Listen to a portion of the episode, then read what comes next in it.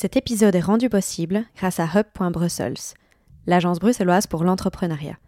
Elle propose gratuitement un ensemble de solutions et de conseils pour les entrepreneureuses à Bruxelles et souhaite faire de l'économie un levier de changement positif tant au niveau social qu'environnemental. Un des outils mis à disposition des entrepreneureuses pour tester et développer leurs projets est l'auberge espagnole. C'est un incubateur commercial qui permet à des porteuses de projets de tester leur concept de magasin pendant quelques mois, à moindre risque, à moindre coût et en conditions réelles. Le tout avec un accompagnement et des coachings avant, pendant et après l'occupation. Grâce à cet outil, Hub.Brussels souhaite répondre aux besoins des candidats et candidates de se confronter à la réalité du terrain avant une ouverture pérenne. Vous rêvez d'ouvrir votre magasin à Bruxelles? Les candidatures pour l'auberge espagnole sont ouvertes jusqu'au 15 janvier. Plus d'infos via le lien en description de l'épisode.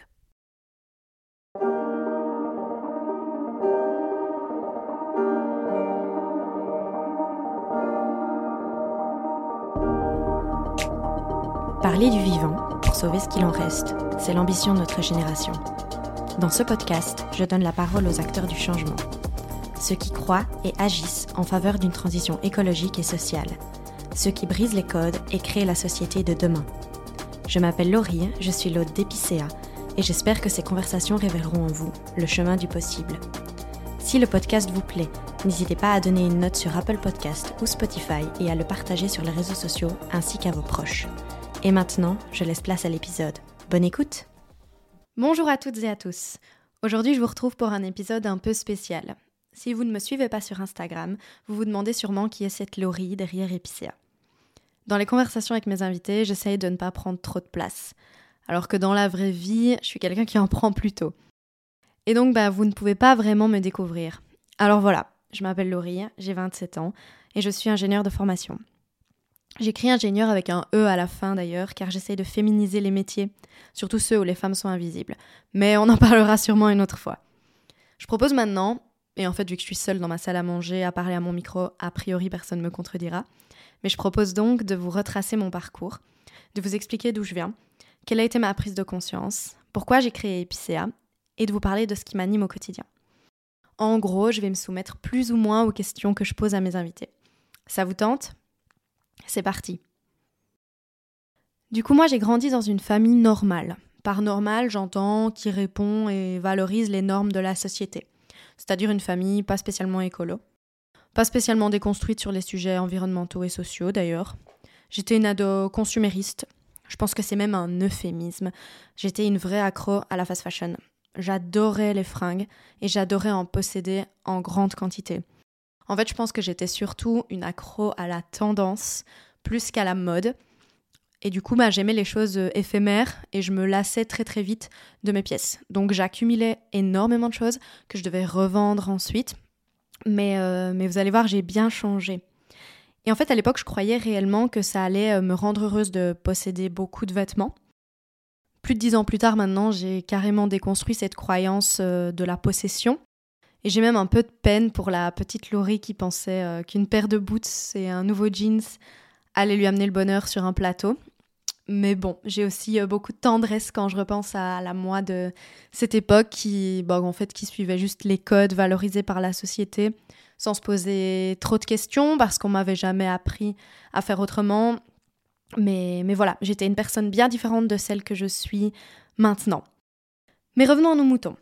Au-delà d'être une grande fan de fast fashion, je n'avais aucune conscience de mon impact sur le monde, ni environnemental, ni sociétal. Je prenais beaucoup l'avion. J'étais cette personne qui voulait cocher une liste de pays comme on coche une liste de courses. J'enviais même les personnes euh, qui avaient des miles chez Air France euh, ou dans les grandes euh, compagnies aériennes, tant ils avaient passé d'heures dans un avion. Pour moi, c'était une forme à l'époque de, réussite sociale. c'est un peu ridicule quand je le dis maintenant, mais, c'était réellement mon cas à l'époque. Je mangeais aussi beaucoup de viande parce que j'aimais ça. Et j'ai même parfois jugé les personnes végétariennes de mon entourage parce que je pensais très naïvement et sans être renseignée qu'elles allaient être carencées. Je pense notamment à mon amie Maureen qui se reconnaîtra. Bah oui, en fait, vu que je viens de dire son prénom. parce que elle, ça doit faire au moins dix ans qu'elle est, qu'elle est végétarienne.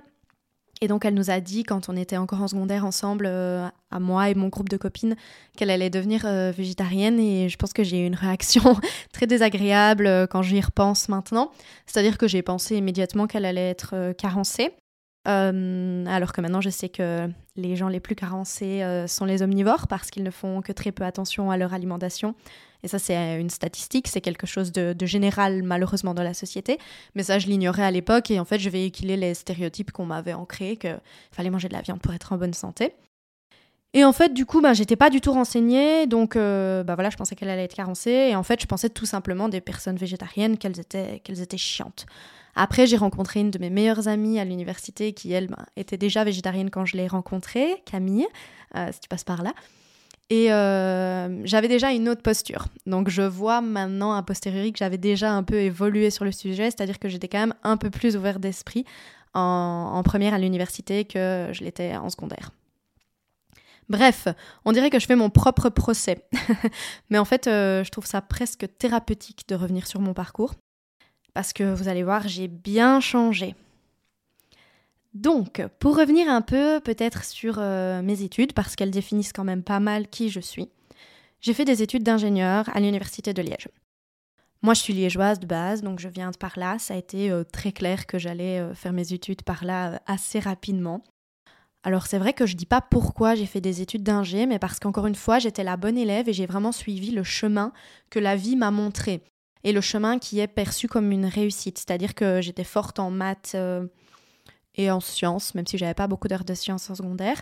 Et donc en fait, euh, c'était très valorisé à l'époque, mais je pense que ça l'est toujours, de faire ingénieur ou médecine quand on était euh, fort en maths et en sciences. Et moi j'ai choisi ingénieur.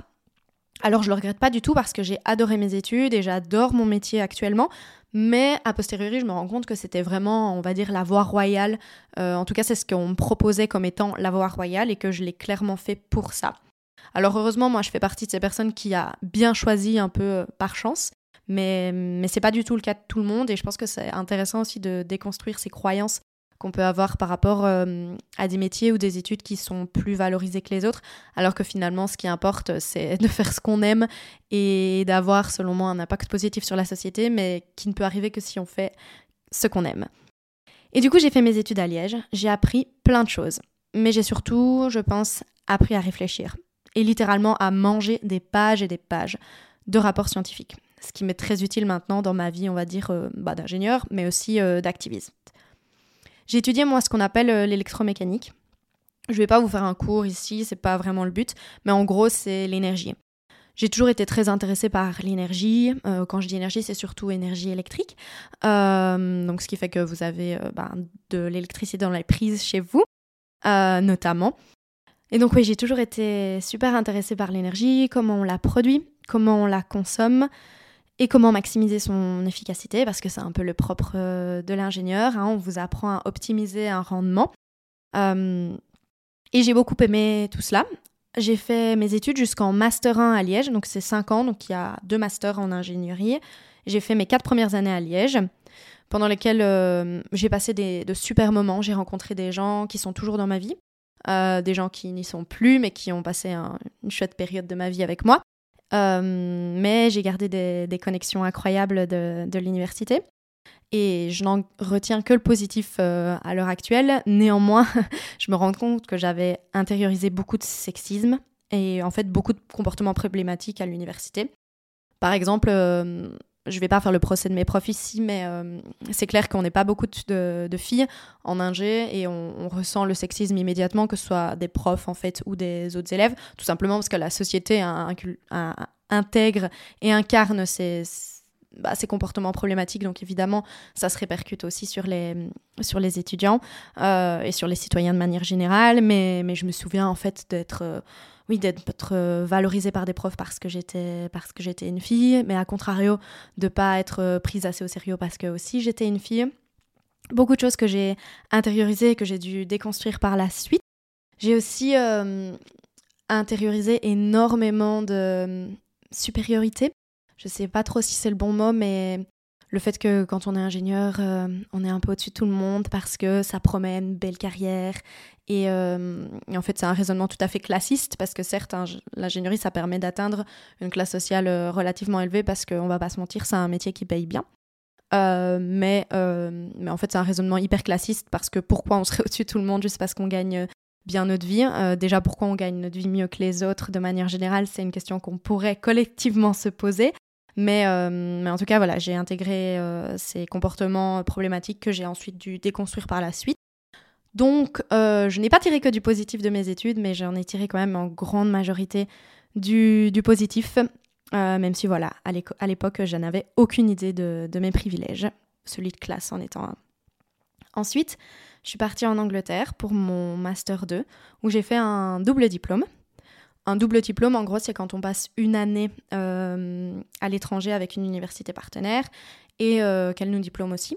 Donc euh, j'ai un diplôme de l'université de Cranfield au, nord de Londres et un diplôme de l'université de, Liège, ce qui, est, très chouette et très utile parce que du coup ça m'a permis aussi ben, d'apprendre et d'approfondir l'anglais, mais surtout, et vraiment surtout, de rencontrer des gens de partout dans le monde. Et cela a contribué énormément à m'ouvrir l'esprit et justement à déconstruire tous ces privilèges que j'avais et tous ces comportements problématiques que, je pouvais avoir intégrés auparavant. Et en fait, euh, je me suis rendu compte, ben, grâce, euh, grâce à cet Erasmus et à cette année à l'étranger, que tout le monde ne pensait pas comme moi, que tout le monde n'avait pas les mêmes réflexes, euh, tout le monde n'avait pas la même culture que moi. C'est une vraie leçon d'humilité que j'ai eue à l'époque. Et du coup, j'ai pu remettre pas mal de croyances en question. J'ai d'ailleurs commencé à écouter pas mal de podcasts euh, pendant ce moment de remise en question et cette période de ma vie que j'ai adoré. Euh, je recommande vraiment à tous, euh, s'ils peuvent le faire, d'aller étudier à, l'étranger. C'est vraiment très très riche. Et pour revenir à mes études, du coup, mon mémoire, on dit thesis en anglais, mais mon mémoire, on va dire, je pense qu'en Belgique, on est assez OK avec ça. Et pour les Français, c'est le travail de fin d'études, tout simplement. Mon mémoire, il était sur un gros projet solaire dans le sud de l'Espagne. Et ça a vraiment fait grandir mon intérêt pour euh, les énergies renouvelables.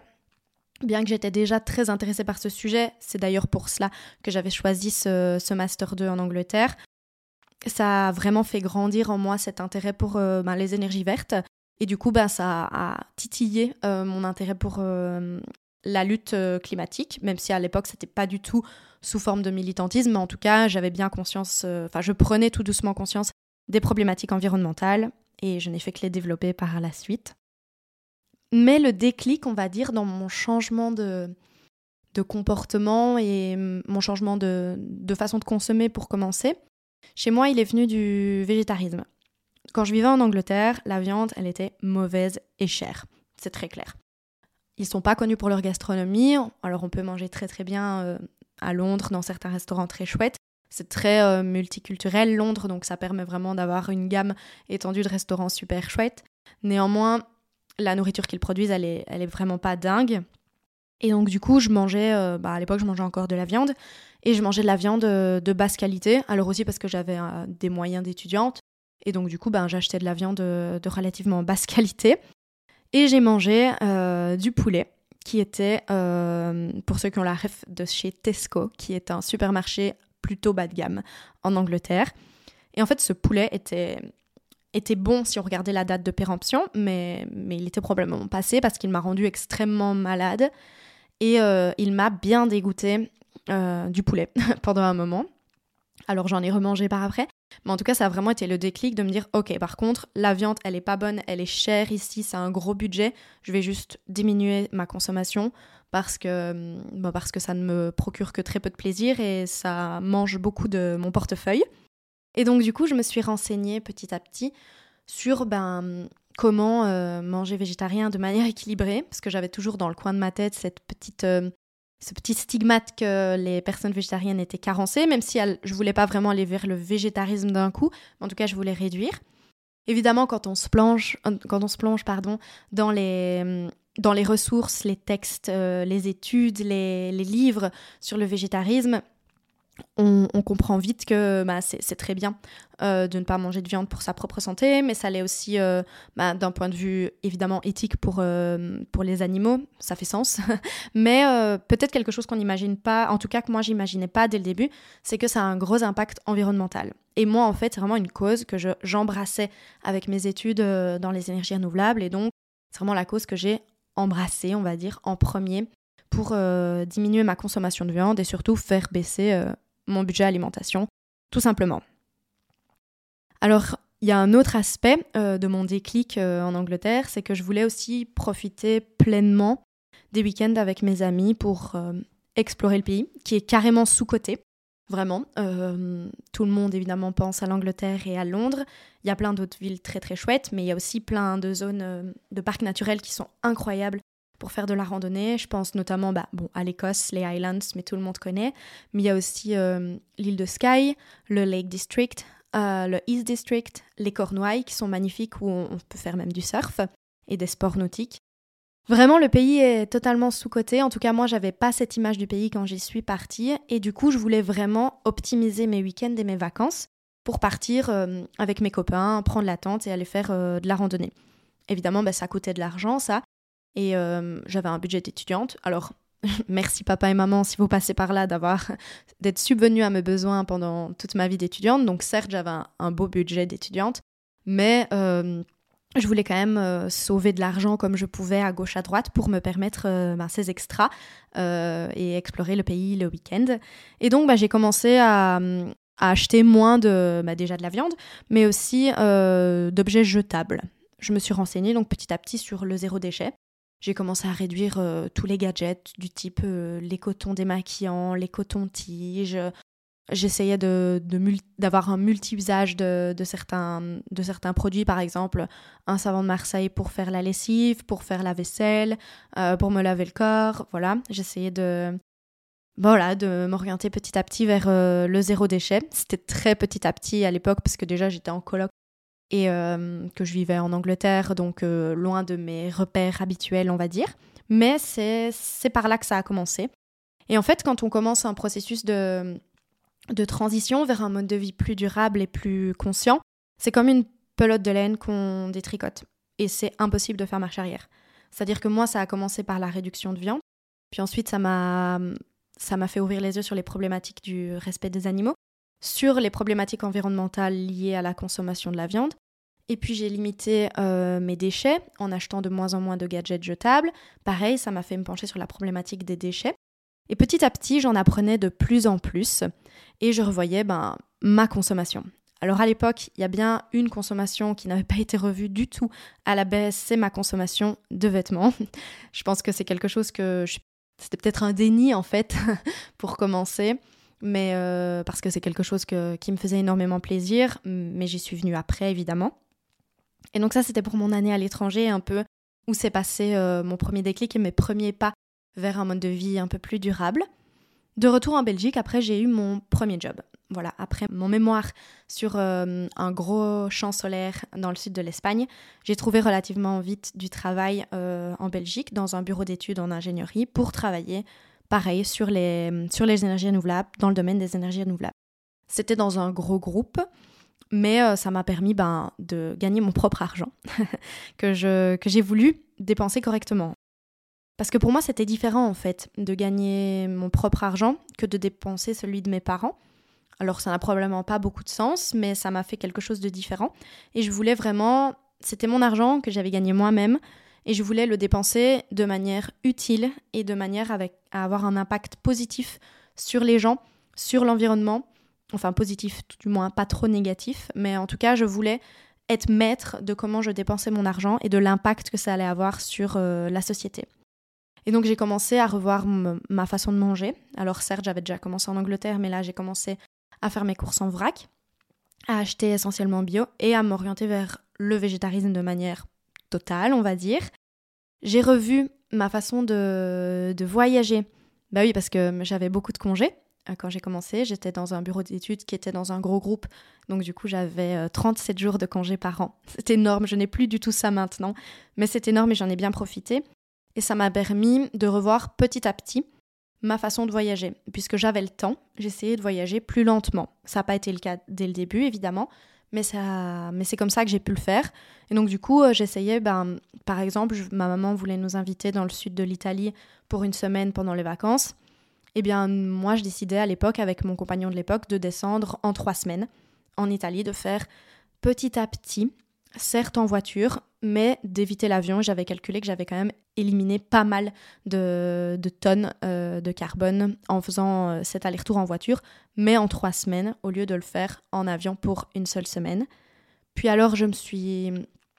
Euh, j'ai pris des trains de nuit pour pouvoir aller voir des villes aux alentours, parce que je gagnais bien ma vie, évidemment, parce que c'est un budget. Et j'ai appris aussi énormément pendant ces trois ans et demi. J'ai appris, ben voilà, en tant qu'ingénieur, plein de choses techniques. J'ai appris aussi le néerlandais. Et c'est une belle leçon d'humilité d'ailleurs que d'apprendre euh, l'autre langue du pays dans lequel on vit.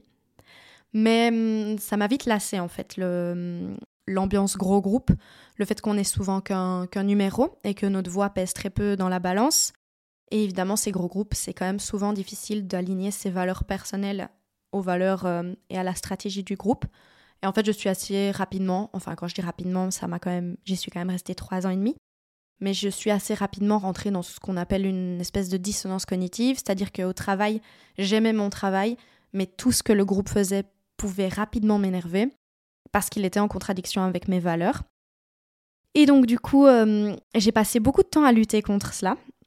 J'ai rejoint le conseil des cadres, donc c'est la représentation des employés, on va dire, au sein de l'entreprise où je travaillais, pour faire entendre ma voix et celle de mes collègues. je pense que c'était peut-être euh, d'ailleurs euh, les prémices du militantisme pour moi, mais c'est quand même venu euh, bien après. Et je vous ai pas dit, mais en parallèle de tout ça, c'est là que j'ai développé les réseaux sociaux. En rentrant en Angleterre, donc j'ai commencé à travailler. Mon amie Florence avait un blog sur lequel elle parlait quasiment exclusivement de mode à l'époque. Et hum, elle voulait euh, donner un coup de nouveau à son blog et lui donner un peu plus de, un peu plus de sens.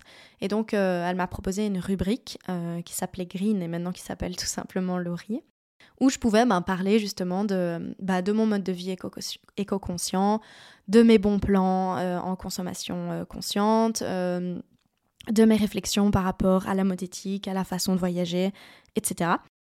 Et euh, à côté de cela, ben, donc c'était il, y a, presque trois ans maintenant, euh, je partageais sur Instagram, euh, sur mon compte personnel, qui avait à l'époque peut-être 500 abonnés. c'était mes amis. je partageais les articles que je, enfin je relayais en tout cas les articles que j'écrivais sur le blog. Et petit à petit, je me suis mise à partager de plus en plus, à avoir des petites collabs à gauche à droite pour commencer, et à vraiment me plonger dans, le, dans la consommation consciente. Je me suis renseignée énormément sur la mode éthique, les labels, les certifications. J'ai d'ailleurs un post super détaillé épinglé sur Instagram. Et ça, c'était mon côté ingénieur qui ressortait. C'est-à-dire que la journée, j'avalais des pages et des pages de rapports sur les énergies renouvelables. Et le soir, j'avalais des pages et des pages sur euh, le textile, la fabrication de la fibre textile, les labels, les certifications. Et ça me passionnait. Toujours est-il qu'après trois ans et demi, j'ai euh, finalement lâché l'affaire avec le gros groupe que j'ai de mes petites mains euh, essayé de, de changer. C'était tel David contre Goliath, mais j'ai perdu, même si j'ai tout donné. Et donc j'ai changé de travail pour travailler pour une plus petite structure, pour être plus alignée socialement et environnementalement. Donc je me suis mise à travailler pour une start-up euh, qui, euh, qui développe ce qu'on appelle les communautés d'énergie. Donc ça permet aux citoyens de partager de l'énergie verte entre eux. C'est quelque chose dans lequel je croyais à l'époque et dans lequel je crois toujours d'ailleurs. Euh, et ça donnait vraiment un côté humain à mon travail. Parce que du coup, quand j'étais dans le gros groupe, je travaillais certes sur les énergies renouvelables, sur de la technologie qui était à la pointe. J'apprenais énormément mais citoyennement, ça n'avait pas énormément d'impact même très très peu en fait. Et, en fait, bah, moi, je voulais vraiment allouer de mon temps de travail pour euh, que ça ait un impact positif sur les gens, ce qui n'était pas vraiment le cas. Et donc, en, changeant de boulot et en travaillant pour cette petite euh, entreprise qui avait vraiment un but social, euh, je m'y suis beaucoup plus retrouvée et j'ai un peu arrêté cette dissonance cognitive. Pendant quelques années, j'ai parlé donc de, mode éthique, euh, de bons plans voyage, d'alimentation consciente, bio, de végétarisme euh, sur, euh, sur mes réseaux sociaux. Et en, rentrant dans cette nouvelle entreprise, c'est peut-être là que ma ligne éditoriale a un petit peu changé. Pas énormément, mais en fait, je me suis dit, je parle de consommation consciente, ça me fait plaisir, euh, j'aime ça, j'aime creuser le sujet, mais en fait, euh, je ne suis pas qu'une consommatrice, vous n'êtes pas que d'être consommateur et consommatrice. Et hum, ça m'ennuie de résumer mon existence digitale à cela, parce que ça ne résume pas mon existence et ça ne résume pas la vôtre. Euh, et, du coup, en fait, je, voulais vraiment proposer du contenu plus vaste, plus grand, qui avait euh, une autre dimension, en fait, que juste euh, le petit consommateur, le zéro déchet, le végétarisme, même si je continue de parler de ces sujets-là encore maintenant, et c'est toujours des sujets qui m'animent, mais je voulais vraiment avoir une dimension plus grande et plus sociale. Et c'est là, en fait, que le militantisme est rentré dans ma vie, donc c'était il y a un peu moins de deux ans, je dirais. Parce qu'en fait, euh, ben voilà, je me suis rendu compte que malheureusement, le zéro déchet, le recyclage, ça n'allait pas nous sauver de la crise climatique et sociale dans laquelle on est actuellement. Même si euh, faire sa part, c'est déjà génial, même si je pense qu'on commence toujours par là avant de s'attaquer au militantisme. Je connais pas beaucoup d'activistes qui prennent l'avion euh, toutes les quatre matins et qui mangent de la viande à gogo. J'en connais pas du tout en fait, mais, euh, mais clairement, je voulais quelque chose de plus global, de plus grand et avec plus d'impact. Et donc, euh, je me suis euh, rapprochée de différentes associations, de différents collectifs. J'ai commencé à relayer des campagnes, des pétitions, à lancer moi-même des campagnes. pour ceux qui ne me suivent pas sur Instagram, je vais vous la raconter. Mais vous connaissez sûrement le groupe, euh, l'entreprise d'ultra fast fashion Shein, donc qui produit dans des conditions déplorables euh, des vêtements à euh, en moyenne 5 euros de qualité médiocre qui finiront dans des, des charges à ciel ouvert très rapidement. Donc on est sur un scandale humain et environnemental en plein, mais je crois que je vous apprends rien parce que cette entreprise fait elle-même sa mauvaise pub. Et donc, en fait, euh, la, STIB, l'organisme bruxellois de transport en commun, n'avait pas trouvé de meilleure euh, idée que de revêtir sur plusieurs de ces trams une énorme publicité pour la marque Shein. Et en fait, en grandissant ce militantisme en moi, j'ai vu cette trame et ça m'a complètement révoltée. Et j'ai lancé une campagne sur les réseaux sociaux sur euh, la problématique de Chine et en demandant à la STIB très clairement de retirer cette campagne. Et c'est ce qui s'est passé. On a été des, centaines, peut-être pas des milliers, mais des centaines à repartager, à taguer la STIB et à faire pression sur la STIB. Et ensemble, on a fait en sorte que cette campagne soit retirée. Et là, euh, voilà, c'était le, pas le premier pas parce que j'en avais déjà fait quelques petits, mais c'était le premier grand pas vers, euh, vers le militantisme et, et l'activisme. Depuis, j'ai rejoint un collectif euh, qui, qui s'occupe, de, on va dire, de, mettre Total Énergie dans le mal, donc de, bah, de dénoncer les projets climaticides et, euh, et en fait criminels d'un point de vue social de Total Énergie. Donc, euh, mais en fait, je suis investie sur différentes campagnes. Ça peut toucher donc euh, les énergies fossiles comme, comme avec Totalement Down, mais aussi sur des campagnes bah, pour la mode éthique donc contre euh, la fast fashion et l'ultra fast fashion, sur différents sujets. J'essaye de, toucher un peu à tout, de, rester, on va dire, euh, polyvalente et de m'intéresser à tout. Je parle toujours de consommation parce que je reste une consommatrice. Il y a des choses qu'on doit consommer, je veux dire, je dois m'habiller, je dois manger, mais j'essaye de le faire de manière très consciente et c'est plus du tout le centre de mon quotidien. Et en fait, être actif sur plusieurs campagnes comme ça, c'est tellement stimulant. Franchement, les collectifs d'activistes, c'est tellement stimulant. Certes, ça prend du temps, de l'énergie de s'investir, mais ça permet aussi de se déconstruire sur plein de sujets, de remettre en question ses privilèges parce qu'on hum, vient tous d'horizons différents. Et en fait, moi, je me suis rendu compte que j'accumulais beaucoup de privilèges, comme celui d'être blanche et de pas du tout être confrontée au racisme. On en parlera dans d'autres épisodes de podcast avec euh, des personnes concernées et euh, qui militent euh, sur le sujet. Mais donc voilà, ça m'a permis vraiment de, de m'ouvrir les yeux et surtout, même si ça prend du temps et de l'énergie, ça vous en donne énormément. En tout cas, moi, ça m'en donne énormément. C'est très énergisant de rencontrer des gens qui se battent pour un futur meilleur. Euh, parfois, c'est même des gens très jeunes qui, qui ont déjà un discours si bien articulé. Là, je fais référence par exemple à l'épisode avec Lucie, Lucie Moreau, qui m'impressionne euh, dans son discours alors qu'elle n'a que 21 ans. Voilà, on a fait un peu le tour euh, de qui je suis. Je vais peut-être vous dire quelques mots sur pourquoi j'ai créé Epicéa. Alors moi, ma plateforme de prédilection de base, c'est Instagram. J'adore Instagram vraiment, mais euh, Instagram, enfin, j'ai une relation assez amour-haine avec Instagram parce que ça me permet de toucher énormément de gens et en même temps, la plateforme nous dicte les contenus qu'elle aime.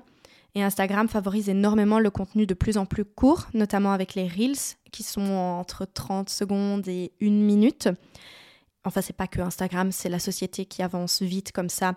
Euh, c'est pas que Instagram, il y a TikTok, il y a Facebook même qui, s'y est mis. Moi, c'est pas ma façon euh, favorite de créer et de consommer du contenu parce que j'estime que tout n'est pas blanc ou noir. Même si je pouvais avoir ce réflexe de penser avant, en fait, maintenant, je trouve que la richesse se trouve dans la nuance. Et donc, moi, j'ai besoin d'un format long.